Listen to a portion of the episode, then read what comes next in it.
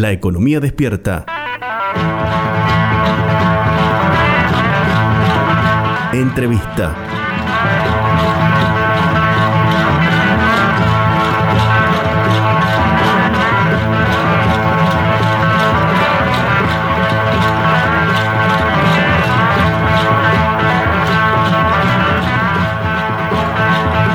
Estamos en comunicación telefónica con el flamante decano de la Facultad de Ciencias Económicas de la Universidad Nacional de Río Cuarto, el economista Guillermo Mana. ¿Cómo te va, Guillermo? Javier Vicens y Laureano Martínez te saludan de la Economía Despierta.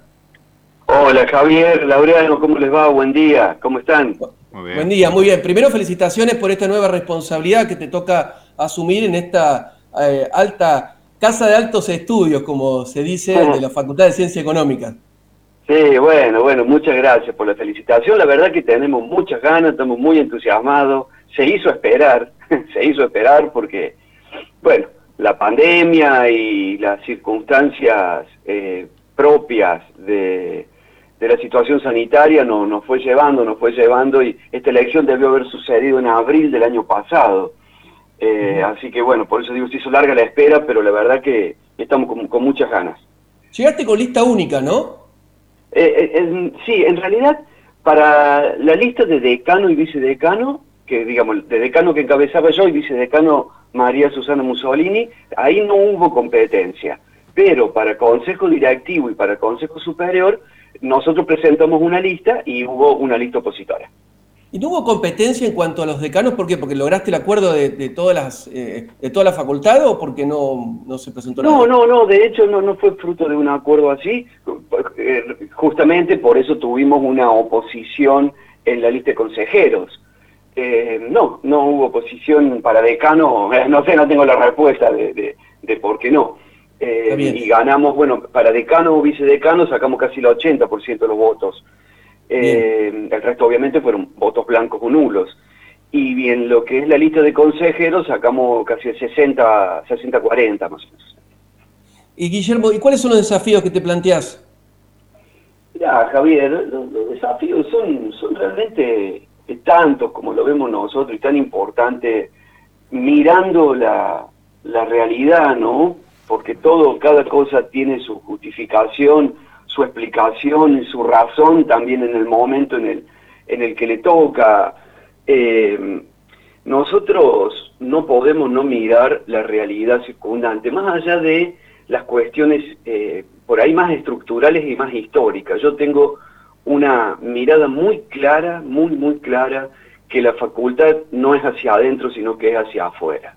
Digamos, es siempre hacia afuera, porque el motivo principal de la institución académica, que son los alumnos, esos alumnos están de paso por la facultad buscando conocimiento, buscando formarse y luego van a la sociedad civil. Entonces ahí a nosotros nos gusta decir que en realidad tenemos que pensar menos en graduados y más en líderes, porque el líder es alguien que tiene que tener otras habilidades, otras aptitudes, además del conocimiento técnico, ¿no es cierto? Y en un país con los niveles o con los indicadores sociales que, tenemos, bueno, quien tiene el privilegio de pasar por la universidad y graduarse, bueno, después tiene una responsabilidad social enorme, enorme, eh, desde el lugar que le toque, ¿no es cierto? Desde su negocio, su empresa, su club, su escuela, desde donde esté, desde desde el lugar que le toque, nosotros vemos ahí una, una responsabilidad muy importante. Responsabilidad que tienen siempre los graduados universitarios en cualquier lugar del mundo, pero por eso decía al principio la importancia de ver el momento, el, de ver la Argentina del 2021. ¿Crees que, ah, porque siempre se le reclama a la universidad, bueno, en este caso en particular a la Facultad eh, de Ciencias Económicas, siempre se le reclama eso, la vinculación con específicamente con, el, con, con Río Cuarto.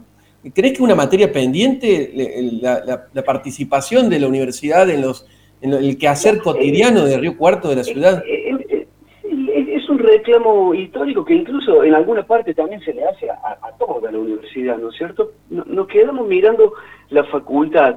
Y yo también digo siempre que es cuestión de, de énfasis, porque es muy injusto con quienes han venido construyendo la, institución, de decir, y no, la facultad no, se vincula con nadie.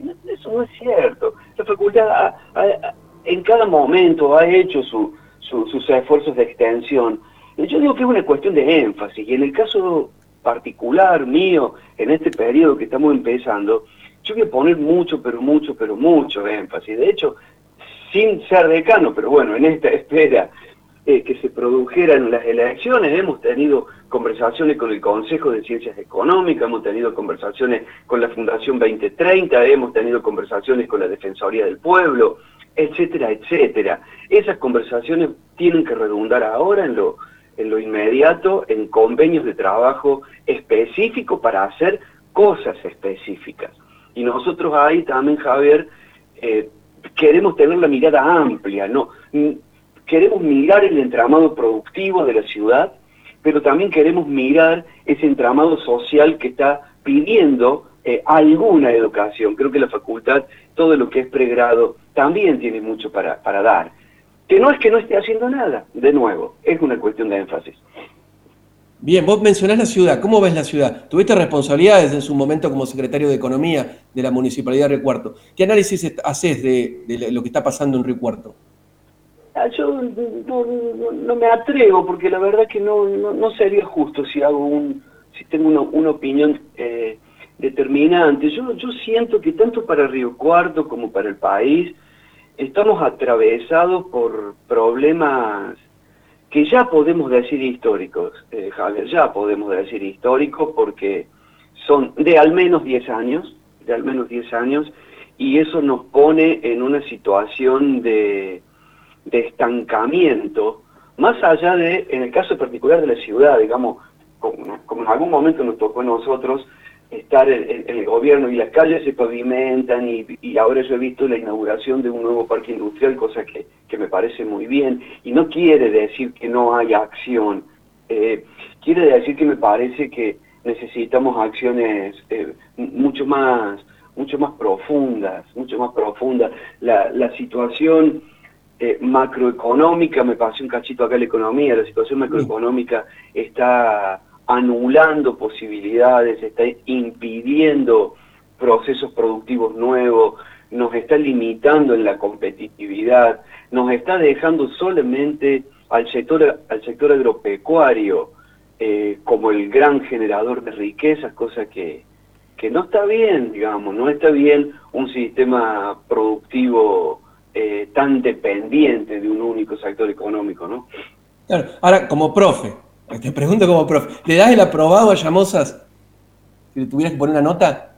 Pero que no sé, no, Javier, honestamente, honestamente, yo en estos años cuando me fui de la municipalidad, eh, bueno, tomé una decisión ahí que fue eh, correrme de lo que es la, política más partidaria, ¿no es cierto?, más, militante. Eh, obviamente uno mantiene los amigos, mantiene los vínculos, eh, pero me corrí y, dediqué mi vida a la actividad privada, eh, bueno, con toda la, fuerza, con toda la energía que uno, que uno puede tener, bueno, y ahora aparece lo de la universidad.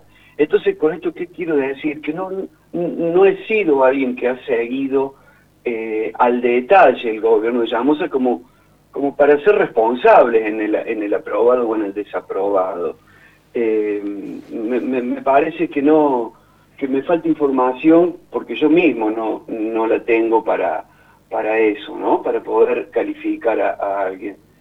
En lo nacional, eh, eh, mencionás los problemas históricos, eh, sí que hay problemas ya que son parte de la historia. Eh, entre ellos, ¿cuáles, por ejemplo? Entre ellos, ¿cuáles? Y Javier, mi primera respuesta, ¿sabe cuál sería? Todos. Mi primera respuesta sería todos, porque creo que tenemos un desorden. Eh, empecemos por donde vos quieras, podemos empezar por el desorden fiscal. Yo creo que la magnitud del desorden fiscal eh, es tal que es difícil que eso se acomode de a poquito.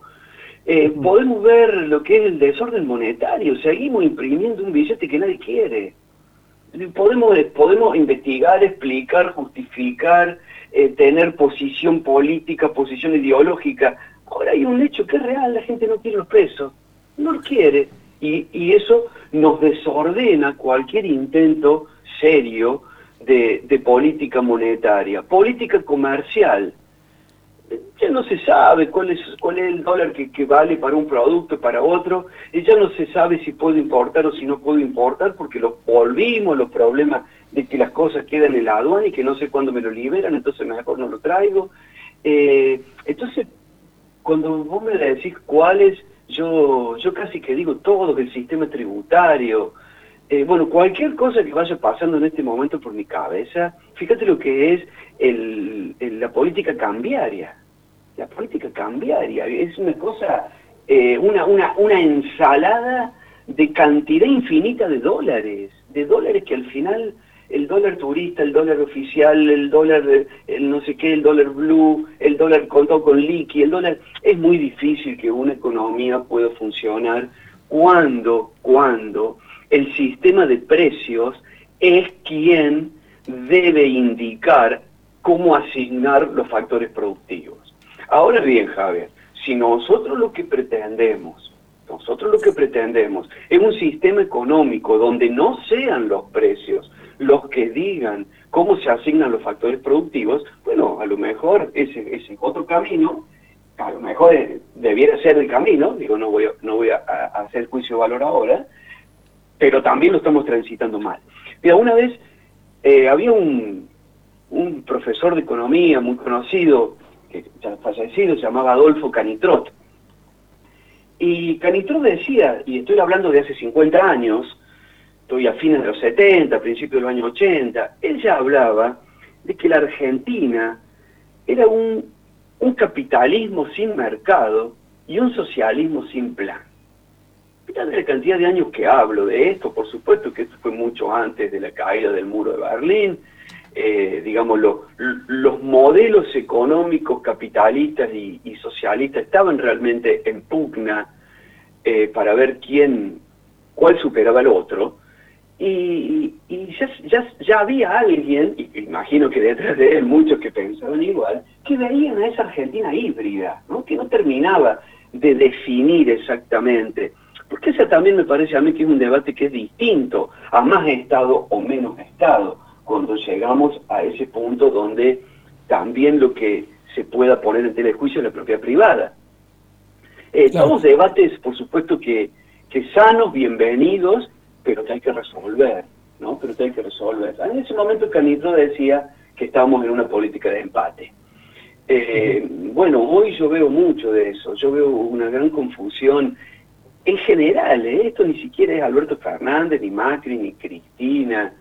Eh, a mí me parece que hay un, una cosa transversal en lo que es la, dirigencia política, donde se dice mucho lo que el otro quiere escuchar y me parece que así nos metemos más en el pantano.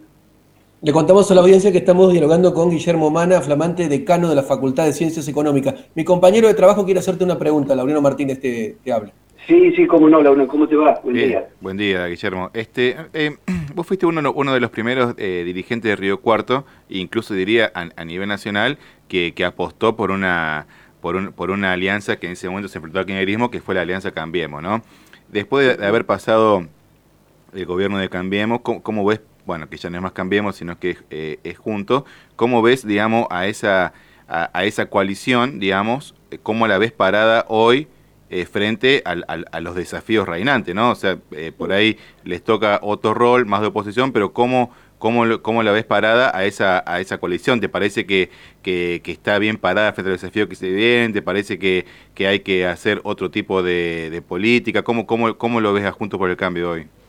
Mira, yo hoy, y a partir de lo que decía hace un rato, em, me parece que la construcción de consensos básicos es el puntapié inicial para poder tener el país que, soñamos.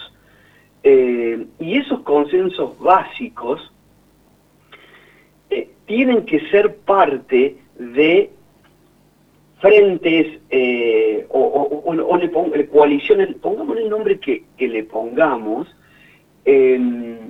porque no es desde un partido político, esa es mi mirada. Esto es una construcción muchísimo, pero muchísimo más amplia. Con eso quiero decir, para responder tu pregunta, que junto por el Cambio, o como se llame, o como se vaya a llamar, tiene que ser lo más amplio posible y no asustarse y no, y, no eh, alejarse de la posibilidad de seguir eh, construyendo consensos entre más.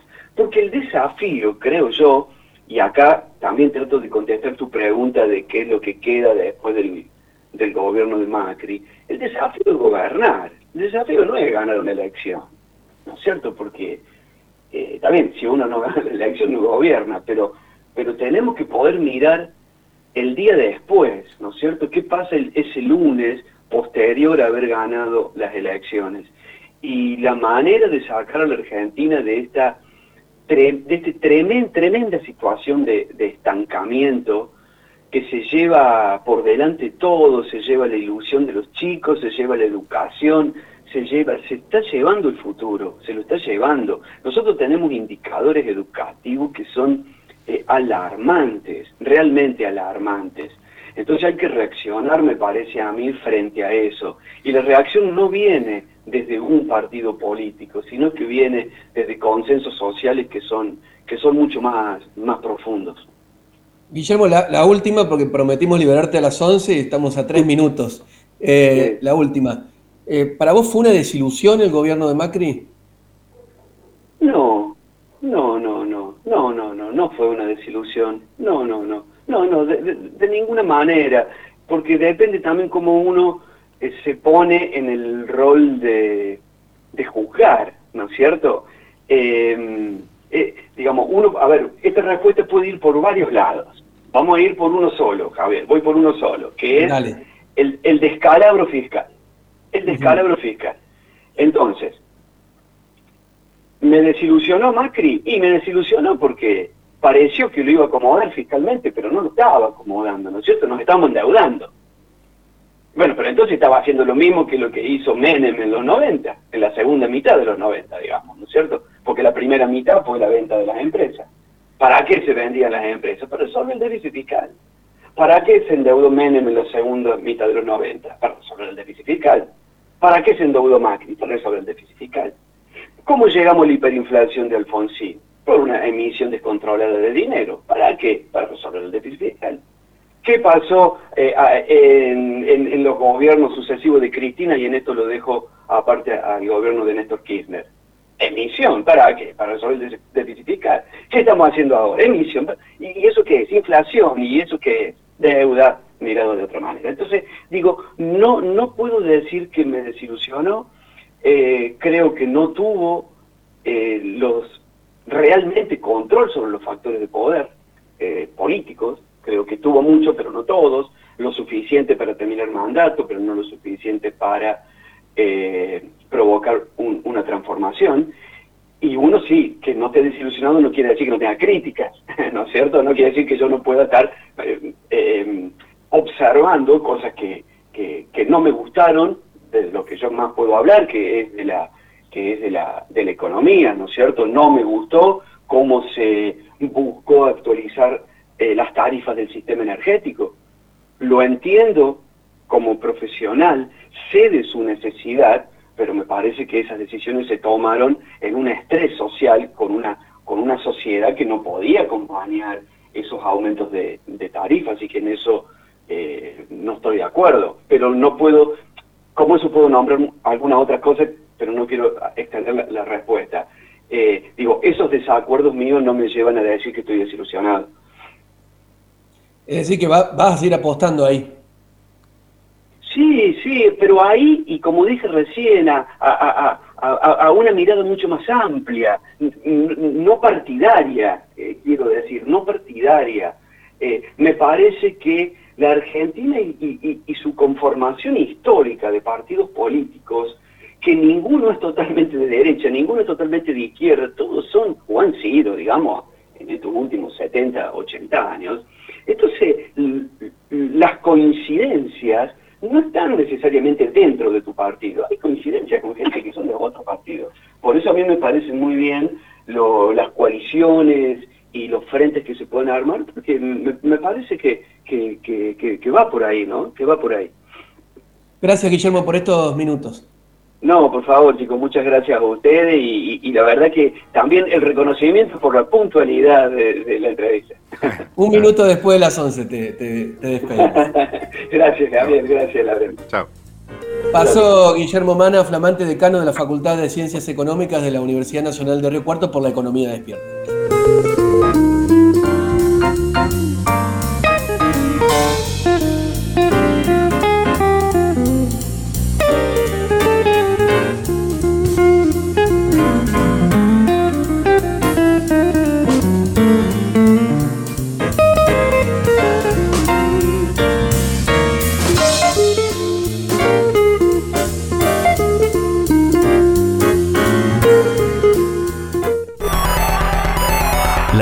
Despierta